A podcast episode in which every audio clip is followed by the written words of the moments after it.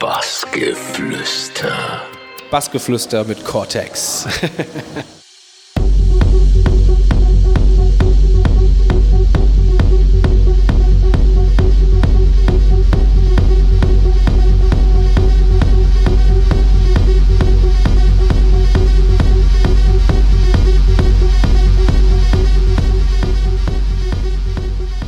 Willkommen beim Bassgeflüster Cortex, hallo. Hi. Ja, heute hier aus dem Kessel aus, aber wollen wir vorne mit dir starten und zwar hast du das erste Mal von dir reden gemacht, auch mit deiner EPA vor 2010 und du hast selber mal gepostet, wie schnell noch die Zeit vergeht. Wie äh, blickst du auf diese Zeit so zurück? Ah, da hat sich jemand informiert. ja, ist interessant zurückzublicken, so wie sich alles verändert hat, aber doch so die Basics sind geblieben. Mm, jetzt rein produktionstechnisch gesehen bin ich bei meinem gleichen Sequencer immer noch bei Ableton Live. Der Sound hat sich natürlich geändert, aber ich blicke gern zurück und äh, es war halt auch eine interessante Zeit. Das war die Zeit, da habe ich in Köln gelebt. Jetzt mittlerweile bin ich wieder zurück in die Heimat in die Pfalz. Und ja, es ist, ähm, ja, ich blicke einfach gern zurück. Es war eine coole Zeit, die, die Back to the Roots sozusagen, was den Techno betrifft. Das waren auch so die Anfangszeiten mit Techno-Partys in Köln. Äh, erster Gig bei Minimalistenrudel, wo ich heute noch Resident bin. Und ja, da erinnere ich mich auch, ah ja, das ist so, diese Zeit äh, repräsentiert für mich Köln. Und das ist auf jeden Fall ein cooles Gefühl, ja. Und äh, du hast dann 2011 auch auf Machinebox dein erstes Album rausgebracht. So, ähm, ich meine, es gibt genug, die da echt lange für brauchen auch. Wie ist das bei dir so abgelaufen, dein erstes Album? Da war ich richtig im Fokus. Ich wollte produzieren, ich wollte weiterkommen und war zu der Zeit noch auf der SAE. Da hatte ich dann die Abschlussprüfung, glaube ich, so hinter mir und dann habe ich halt wirklich den Fokus voll auf die Musik gelegt und dementsprechend äh, ich habe meine Freundin dann äh, Guten Morgen gesagt, wenn ich ins Bett gegangen bin, sozusagen. Ja. Lange Studionächte und ähm, ja, Studio, ja, also Bedroom Producer. Aber ja, das war das war halt wirklich, da war eine Zeit, da ging relativ viel, sage ich mal, und halt die Motivation war sehr hoch und dann war es halt einfach dazu gekommen, soll ich zwei EPs rausbringen, drei EPs oder mache ich doch einfach ein Album? Und es hat sich so ergeben, ich mache das Album, ich habe die Möglichkeit bei Machinebox gehabt und die Jungs haben mich unterstützt und dann war das so gekommen, ja. Ja, generell wirst du auch als äh, Produktionsmaschine beschrieben. Wie äh, siehst du das dann selber? Ja, Produktionsmaschine, mh, hm, das sind immer so Phasen. Ich habe Phasen, da produziere ich, geht es schnell, da mache ich auch Remixe in kürzester Zeit, aber es gibt Phasen, da geht gar nichts. Und ich nutze halt die Phasen, wenn ich, wenn, wenn ich wirklich kreativ bin und gar nicht viel drüber nachdenke. Das nutze ich dann halt einfach aus. Und ja, dann entsteht zum Beispiel halt auch nochmal ein Album. Das kann halt einfach passieren. Zum Beispiel das Album auf Nachtstromschallplatten, das war mehr oder weniger ein Konzeptalbum mit äh, gebrochenen Beats. Und das ging auch relativ schnell, weil es halt so eine Linie hatte und da waren so die Produktionsweisen ziemlich ähnlich von den Tracks und dann ging das halt auch wahnsinnig schnell. Ja. Du warst dann auch ähm, Teil der, der Steil-Crew. So, wie kamt ihr da so zusammen? Wird das so funktioniert? Ursprüngliche Kontakt ging von Björn Torwellen aus. Der hat mich angeschrieben über Facebook, äh, von wegen hier wegen Spielen und hin und her und dann haben wir uns so langsam kennengelernt. Ich war zu der Zeit ein bisschen reserviert weil ich da schon so ein bisschen negative Erfahrungen gemacht habe mit Leute kennenlernen im Techno-Business und wem kann man vertrauen, wem nicht und so.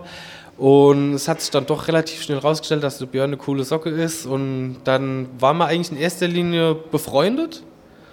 Dann kam die Musik dazu und dann kam Steil halt auch mit ins Spiel. Das war dann eine Anfrage sozusagen, machen wir was für Steil, machen wir eine EP. Das hat dann ewig gedauert, das war dann so ein Loch. Aber dann letztendlich habe ich ja dann die EP gemacht und später dann das Album dann auch bei denen, ja. Mit Björn Torwellen hast du zusammen äh, TV Core jetzt gemacht. So, wie kam es dann zu der Entscheidung? Ja, die Geschichte geht ja noch ein bisschen, fängt ja früher an. Wir haben Back-to-Back -back mal gespielt. Da haben, das hat wunderbar von der Chemie gepasst und so. Aber rein technisch gesehen war es immer voll der Umstand und so. Dann haben wir ein Projekt gemacht auf Nachtstrom, auf Nachtstrom mit, mit äh, striktem Konzept. Also schon so die darke Schiene sozusagen. Und es war das 4, hat es gehießen. Das machen wir jetzt auch noch, aber ist jetzt so ein bisschen beiseite wegen TV Core halt hauptsächlich. Und ja, die, die, die Kernidee ist eigentlich, wir spielen zusammen live. Das ist halt so vom Setup her und die Chemie passt einfach. Wir haben, wir haben eine, eine Session gemacht in einem im Wald, in, in, der, in, der, in der Wanderhütte in der Pfalz.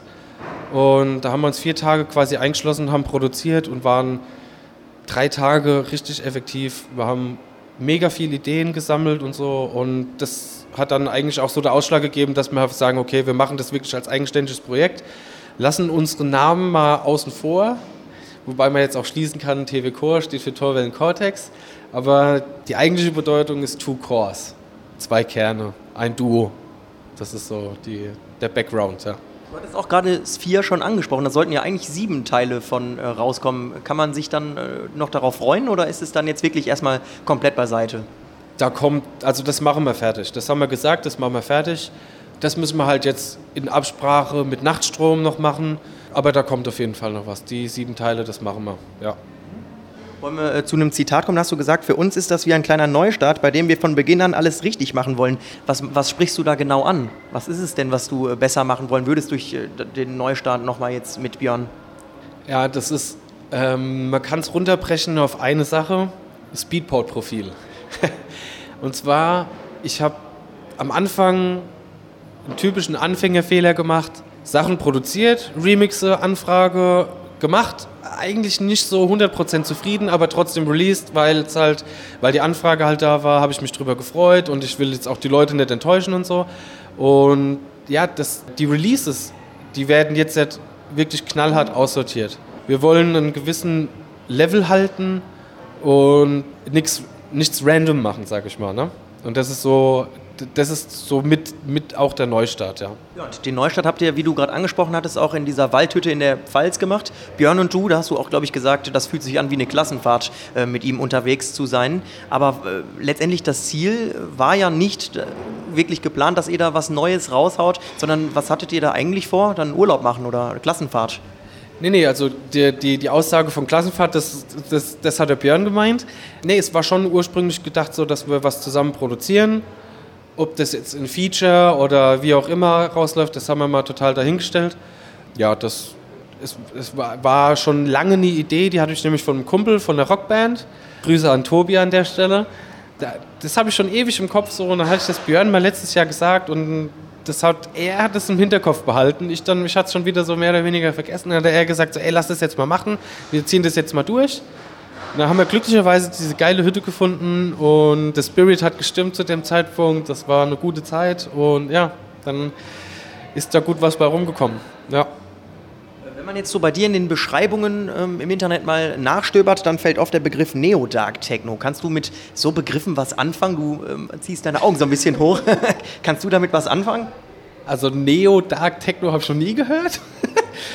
ja, Dark Techno diese Schublade existiert irgendwie schon von Anfang an, seit ich Musik mache, bekomme ich das zu hören und so, aber ich habe mich nie irgendwie als Dark Techno-Typ gesehen, so irgendwie, keine Ahnung. Ich, klar, der Sound ist darker und düster, atmosphärisch und so, aber ich konnte mich nie wirklich damit identifizieren, ja, Cortex ist Dark Techno. Das, das sehe ich nicht so. Es gibt auch Lieder von mir, die sind nicht Dark Techno. Gerade auf den Alben, wenn ich jetzt ans erste Album zurück denke, 2600 der Track, das ist, das ist kein Dark Techno in dem Sinne. Es war halt schon immer slow, viel Atmosphäre, schon düster, aber wie gesagt, die, die, die, die Schublade gefällt mir vom Namen her auch nicht so, weil ich bin ja jetzt auch nicht so der Gothic-Typ oder so, keine Ahnung. Das ist, das, das, weil das würde ich jetzt irgendwie so gleichsetzen. Also, also nichts gegen Gothic so. Jeder kann machen, was er will, alles cool, aber nee, für mich ist es einfach Techno und da will ich mich auch nicht so beschränken.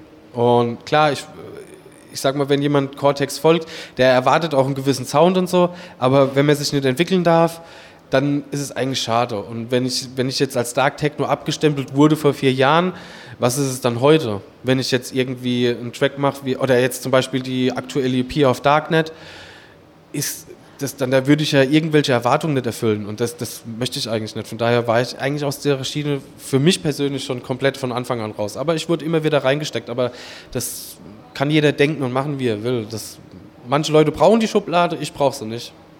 Aber dennoch bist du ja recht undergroundig, kann man glaube ich doch schon unterschreiben. Hast du da auch schon mal drüber nachgedacht, das vielleicht in manchen Punkten auch mal kommerzieller anzugehen oder gar nicht?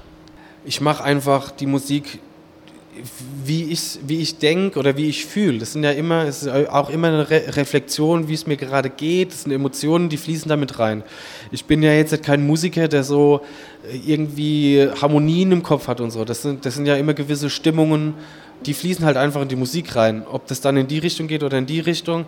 Aber ich würde aber jetzt auch nie hingehen und, und mir jetzt denken, so, okay, jetzt, ist ein, jetzt sind Oldschool-Steps irgendwie geil, äh, feiert jeder drauf ab. Jetzt muss ich das unbedingt machen. Das passiert dann einfach. Zum Beispiel auf TV Core haben wir ja auch so mit so Oldschool-Steps hantiert. Das ist aber halt einfach so, das war mehr oder weniger ein Zufall. Das war noch ein, ein Synthie-Pack, den hatte ich auf meinem Octa-Track gespeichert. Das, ich habe das so randommäßig angeklickt und dann hat meinte Björn so, ja geil, okay, dann lass es machen so. Aber ich konzentriere mich einfach so mehr darauf, wie ich fühle, was, ja, wie es halt einfach so passiert. Und Techno bzw. Musik kalkulieren mag ich nicht. Das ist, das funktioniert auch nicht bei mir. Und dementsprechend ist der Sound halt so, wie er ist. Das kann in zwei Jahren so klingen, hat vor vier Jahren so geklungen und das das ist dann einfach so. Aber kalkulier, kalkulieren will ich da nichts. Du hast jetzt auch dein eigenes äh, Label Distinct, Markus. Äh, was hat sich dadurch für dich verändert auch? Die Blickweise so ein bisschen. Wie manche Labels, mit denen ich schlechte Erfahrungen gemacht habe, warum da manchmal was schiefgelaufen ist und so. Wegen Zeitgründen. Das hat ja oft was mit der Zeit zu tun. Und ein Label zu führen ist zeitintensiv. Und äh, für mich ist es mehr oder weniger ein Hobby, ein Side-Project. Äh, ich habe auch Le äh, Leute drauf gesigned, die, mit denen ich schon länger in Kontakt bin, die ich auch teilweise persönlich kenne oder schon länger halt mit dem Schreiben und so. Und die haben dann auch Verständnis dafür, wenn ich mal zwei Wochen nicht antworte, wenn mal das Mastering irgendwie eine Woche liegt oder so oder einfach das Cover noch nicht fertiggestellt ist. Da haben die vollstes Verständnis dafür, weil sie halt einfach wissen, das ist so ein, das ist einfach so ein Nebenprojekt, sag ich mal. Da habe ich auch jetzt nicht so die Riesenambition, Distinct soll mal das und das darstellen. Das ist einfach nur, das ist einfach nur eine Plattform für Leute, die ich cool finde, mit denen ich auch persönlich super klarkomme. Und ja, ich freue mich immer, immer über Demos, aber ich will da auch jetzt nicht so sagen, ich brauche irgendwie zehn Releases im Jahr oder wie, wie, oder was. Das passiert einfach, das passiert einfach natürlich. Und das, weil ich halt auch viel selbst mache, also eigentlich fast alles, äh, von Cover, was Mastering, äh, ist, ist halt einfach so, es soll so ein bisschen familiär bleiben. So familiär ist zwar schon so ein ausgelutschter Begriff, was sowas angeht, aber ich denke, mit Distinct macht, ist das schon so die Schiene. Ja. Wenn wir mal das FaceMac-Poll äh, ranziehen wollen, da wurdest du in der Kategorie Live-Act auf Platz 10 gewählt. Ich meine, in dem Riesenwald von äh, DJs und Live-Acts ist es doch auch, glaube ich, eine große Ehre. Wie hast du das so wahrgenommen? Björn hat mich angerufen, hat gesagt, ey Alter, du bist bei äh, äh Facepoll hier, bla bla bla, ne? Und dann sage ich so, ja, okay, cool. Nächster Witz. Äh, ja, dann meinte er, ja, wirklich. Ja, okay. Ähm, fand ich wirklich krass, weil ich war wirklich platt. Weil ich, man kann ja viel Promo dafür machen, Leute stimmt ab und hin und her, da habe ich ja gar nichts in die Richtung gemacht.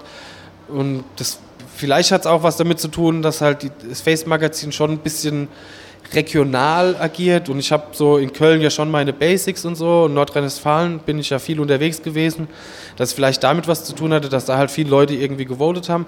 Aber ich, ja, ich fand es einfach nur mega cool, bedanke mich bei den Leuten, dass sie da abgestimmt haben für mich und ja, ich, ja wenn ich drüber nachdenke, ist es eigentlich echt krass. So. Ja, war, war cool. Ist wahrscheinlich auch so ein Glücksmoment äh, wie die Geburt von deinem ersten Kind, ne? nehme ich an. Ja, kann man jetzt, kann man, kann man nicht direkt vergleichen, aber es ist auf jeden Fall ein Glücksgefühl gewesen, auf jeden Fall. Und halt auch, und halt auch die, die Bekanntschaften und Freunde, die ich jetzt in der Pfalz habe, die wenig mit Techno zu tun haben, die, die, die meinen halt so, ja, äh, was ist denn da los? Äh, bist jetzt ein Star? Nee, dann muss ich natürlich bremsen, so, nee, aber äh, ist gut gelaufen so. äh, Glückwunsch dazu. Kommen wir zur letzten Frage auch. Ähm, gestern ist äh, deine neue EP rausgekommen.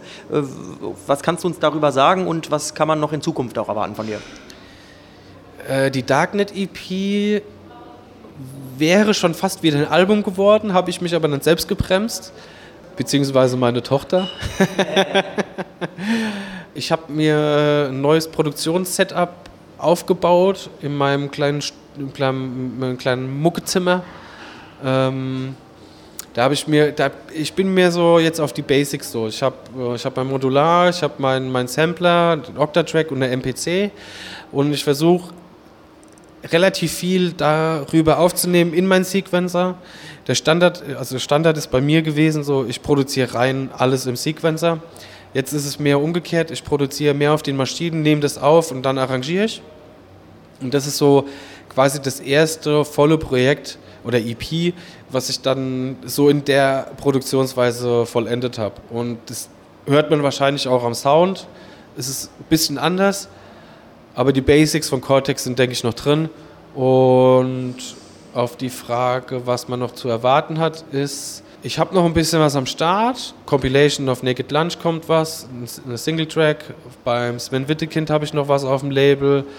Das kommt dann irgendwann mal raus. TV Core ist im Moment auch ziemlich im Fokus bei mir.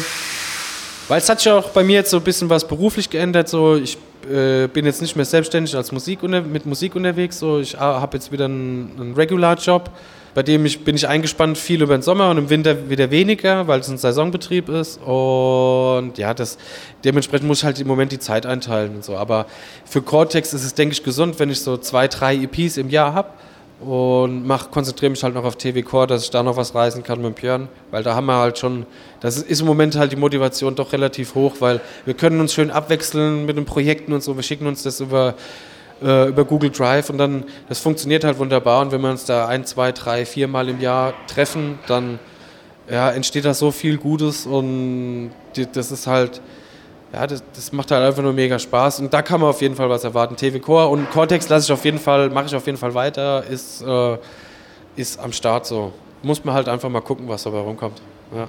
Dann äh, freuen wir uns weiter darauf. Heute ganz viel Spaß hier in Augsburg im Kesselhaus und dann alles Gute. Danke dir. Ich danke dir. Premiere in Augsburg, ich freue mich. Bassgeflüster.